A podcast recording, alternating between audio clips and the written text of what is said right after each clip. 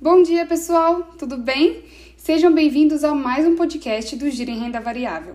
Já comentamos algumas vezes sobre esse tema, mas hoje vim trazer mais a fundo sobre ele para que não reste dúvidas sobre a diferença entre mercado primário e secundário.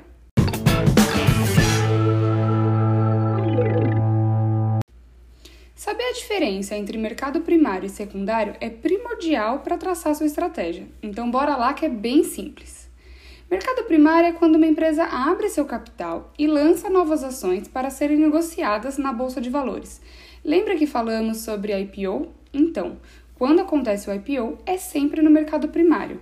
Ele é muito importante, pois é nele que acontecem as novas ofertas de ações, fazendo com que a bolsa ganhe um maior volume de operações.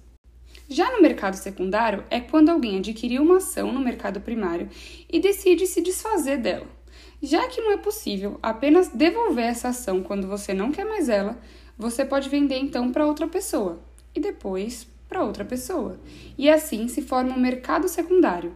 Ou seja, o mercado secundário é tão importante quanto o mercado primário, pois ele dá liquidez para os ativos, fazendo com que as ações possam ser adquiridas e vendidas facilmente.